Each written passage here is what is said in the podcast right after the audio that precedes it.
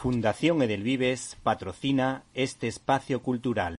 Es una gran suerte para un boquerón malagueño poder dar la noticia de que se estrena una película sobre una beata vinculada a la capital de la Costa del Sol y su provincia. Me estoy refiriendo a Petra de San José.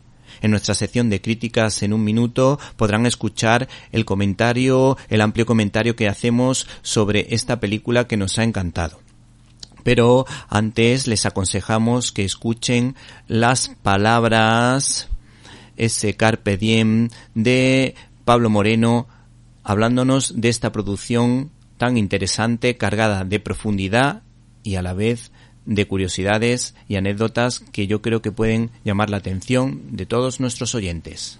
Bueno, pues las claves de Petra, o las principales eh, claves de la película Petra de San José, yo creo que son, por un lado, el extraordinario viaje que hace una joven, Ana, eh, de una familia acomodada del sur de España, concretamente del Valle de Adalajis, en Málaga, como a mediados del siglo XIX, el viaje de darse cuenta que eh, en los bordes del camino, en, podríamos decir en las periferias de la sociedad, quedaban personas desamparadas, eh, personas sin techo. Mm, comienza, comienza su labor dándose cuenta pues, de los ancianos que cuando llegaban a una edad en la que enfermaban o, no resultaban de utilidad, eh, muchos de ellos eran abandonados y sus hijos los echaban de las casas y quedaban en las calles vagabundeando, esperando el momento de, la muerte, ¿no?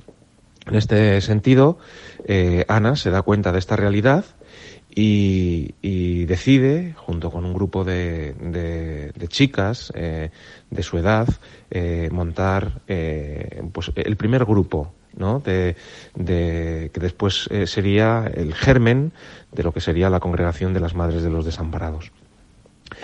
Y a raíz de ahí em, el, concepto va creciendo, eh, no solo son los ancianos a los que eh, se recogen de las calles, sino todo aquel desamparado que lo necesita.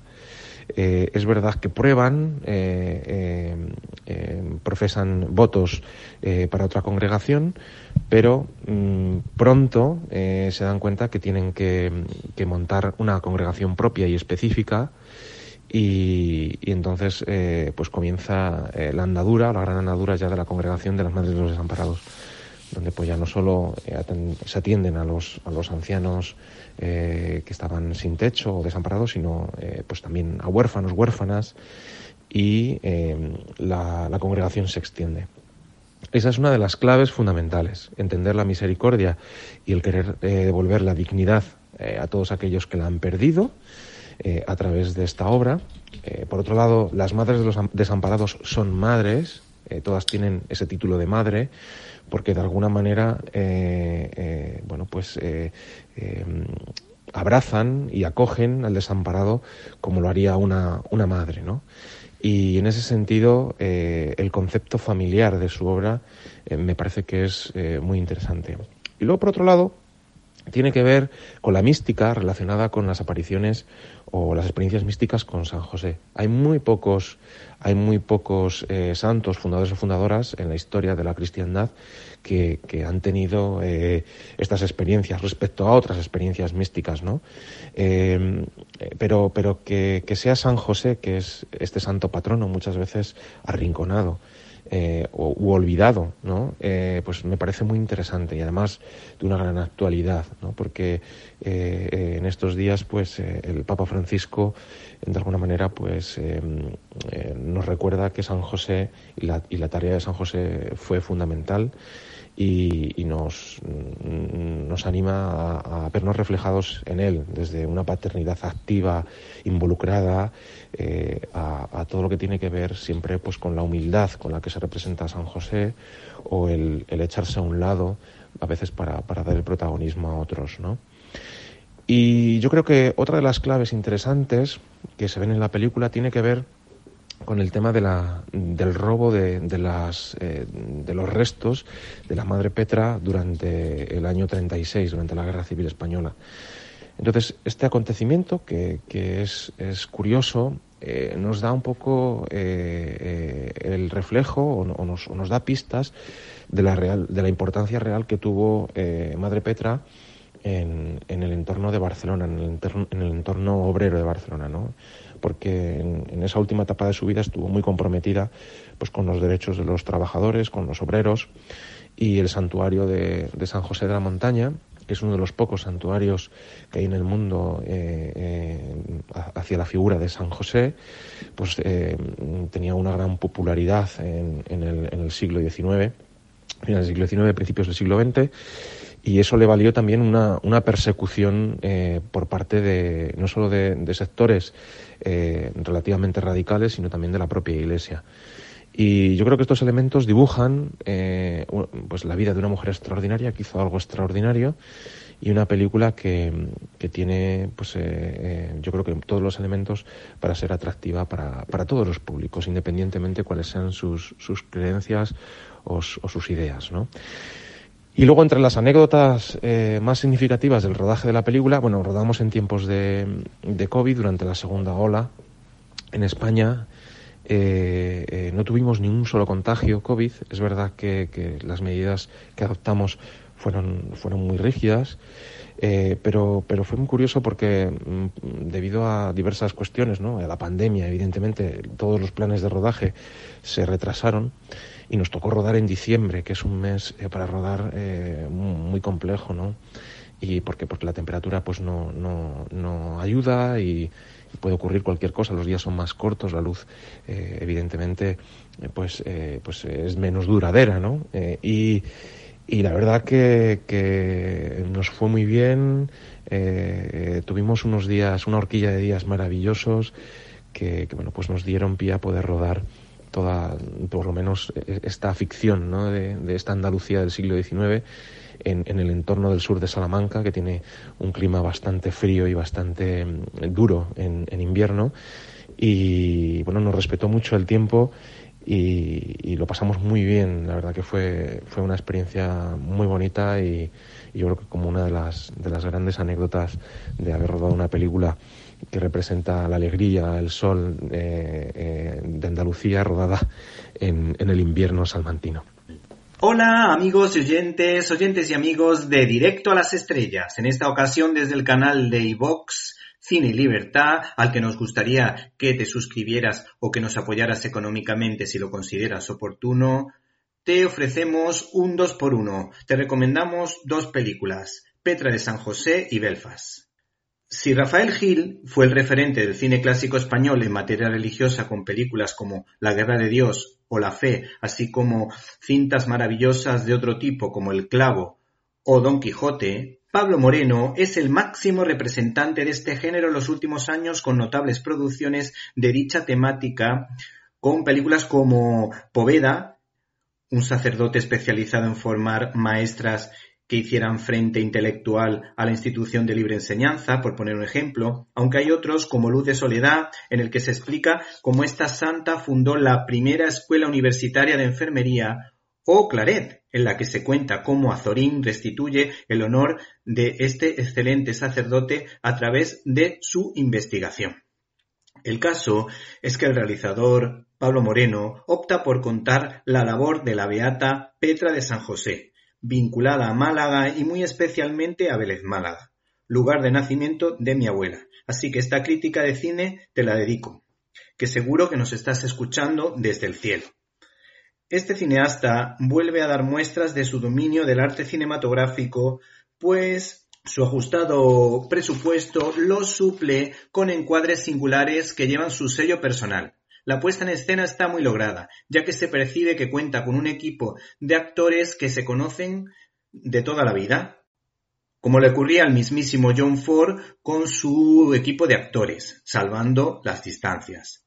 El guion ha sido coescrito con Pedro Delgado, que es un valor seguro en estas lides, pues combina su conocimiento del santo de turno con tramas verosímiles de gran tensión dramática, que desde luego mantienen cierta intriga salpicado con pequeñas píldoras de humor blanco. Por otra parte, todos estos argumentos no parecen suficientes para que ciertos medios de comunicación ningunen a este largometraje que cuida hasta el más mínimo detalle. Nosotros pensamos que estas películas tienen su hueco entre los espectadores, claro, si se habla de ellas. Esta producción invita a la reflexión sobre cómo Dios nos invita a formar parte de su proyecto y cómo nos llama para que podamos evangelizar según nuestros talentos, como el de Petra de San José, volcada con la educación y con los indigentes, acompañado, en este caso, del Padre adoptivo de Jesús de Nazaret, San José, que formará parte de la vida de esta mujer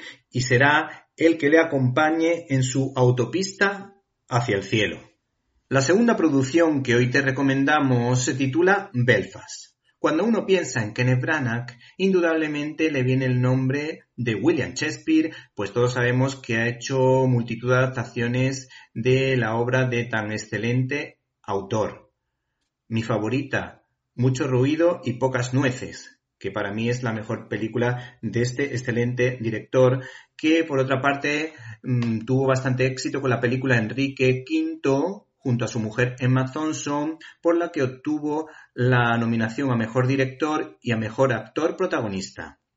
Por otra parte, también lo asociamos lógicamente a Thor, aunque pueda resultar chocante, y a la excelente visión que dio de Cenicienta, que para mi humilde punto de vista es una de las mejores que se han hecho desde los inicios del cine. También Últimamente está vinculado a proyectos relacionados con Agatha Christie, pues ha dirigido la película Asesinato en el Orient Express y Muerte en el Nilo. En esta ocasión, este señor ha optado por una obra intimista pero muy entretenida, así que no se me vayan a asustar porque la película merece mucho la pena y además no es demasiado larga, poco más de 90 minutos. Tenemos las declaraciones de Kenneth Branagh a fotogramas que son realmente llamativas. Mucha gente se ha sorprendido de que yo sea que yo sea un norirlandés de Belfast. Supongo que creían que había nacido en Oxford rodeado de obras de Shakespeare. Hay que decir que esta obra tiene un gran sentido del humor y por eso, solo por eso ya merece la pena. También en declaraciones a fotogramas este señor dijo lo siguiente. Solo quería contar la historia, no creía que fuera necesario convertirla en una película. Las primeras que la leyeron fueron mis dos hermanas. Supongo que inconscientemente necesitaban su aprobación y se emocionaron mucho y me animaron a seguir adelante. Y es que esta película tiene mucho que ver con su vida. Este señor también dice en esta entrevista lo siguiente. He sido plenamente consciente de que mi familia nunca hemos hablado de esa parte de nuestra historia. Los irlandeses somos demasiado indulgentes con nuestro sufrimiento. Pensamos que todo el mundo tiene problemas y que hay que superarlos, y nosotros lo conseguimos, pero quería regresar al pasado. Hay que decir que para el casting de la película se ha contado con un niño que respondía al nombre o que responde al nombre de Jude Hill, elegido entre 300 chavales. Este chaval se lo montaba muy bien en, las pruebas, tenía muchísima ilusión se tomaba muy en serio las pruebas pero por otra parte también era muy alegre y le encantaba bailar e improvisar. De hecho, se percibe que el director ha acogido los mejores planos de, este chaval que parece que se sentía bastante cómodo en el set de rodaje. Hay otro momento importante que este señor ha querido rescatar porque no ha querido entrar precisamente en polémicas de ningún tipo en relación al IRA. Simplemente lo ha utilizado como el marco de la vida y del momento que le tocó sufrir. Y dice lo siguiente, salir de Belfast cuando tenía nueve años es sin duda mi experiencia más traumática. De la noche a la mañana todo cambió y la vida nunca volvió a ser la misma. Se percibe que el director no quería hacer un film político con Belfast y el humor es una de las acertadas vías de escape de esta producción que está rodada con muy buen gusto, generalmente con escenas muy elegantes en la que se salta el valor del amor a la familia, el de la amistad, pues los padres de Kenneth Branagh eran protestantes y a pesar de sus chanzas con el sacramento de la penitencia, son tolerantes con los católicos a los que aprecian y quieren. Y de hecho, la mejor amiga de la protagonista es católica y le dice que se rompería por dentro si ella se fuera. Hay que prestar atención al entrañable vínculo que se establece entre el triángulo abuela, interpretado por Judy Dench, abuelo, interpretado por Jamie Dorman, y su nieto, el citado Jude Hill. Por cierto, esta película de Kenneth Branagh al que en su juventud llamaban el nuevo Oliver, está dedicada a aquellos que permanecieron, a aquellos que se fueron, y como dice Branagh, por todos aquellos que perdimos. No se pierdan, por tanto, esta película con aroma a Oscar.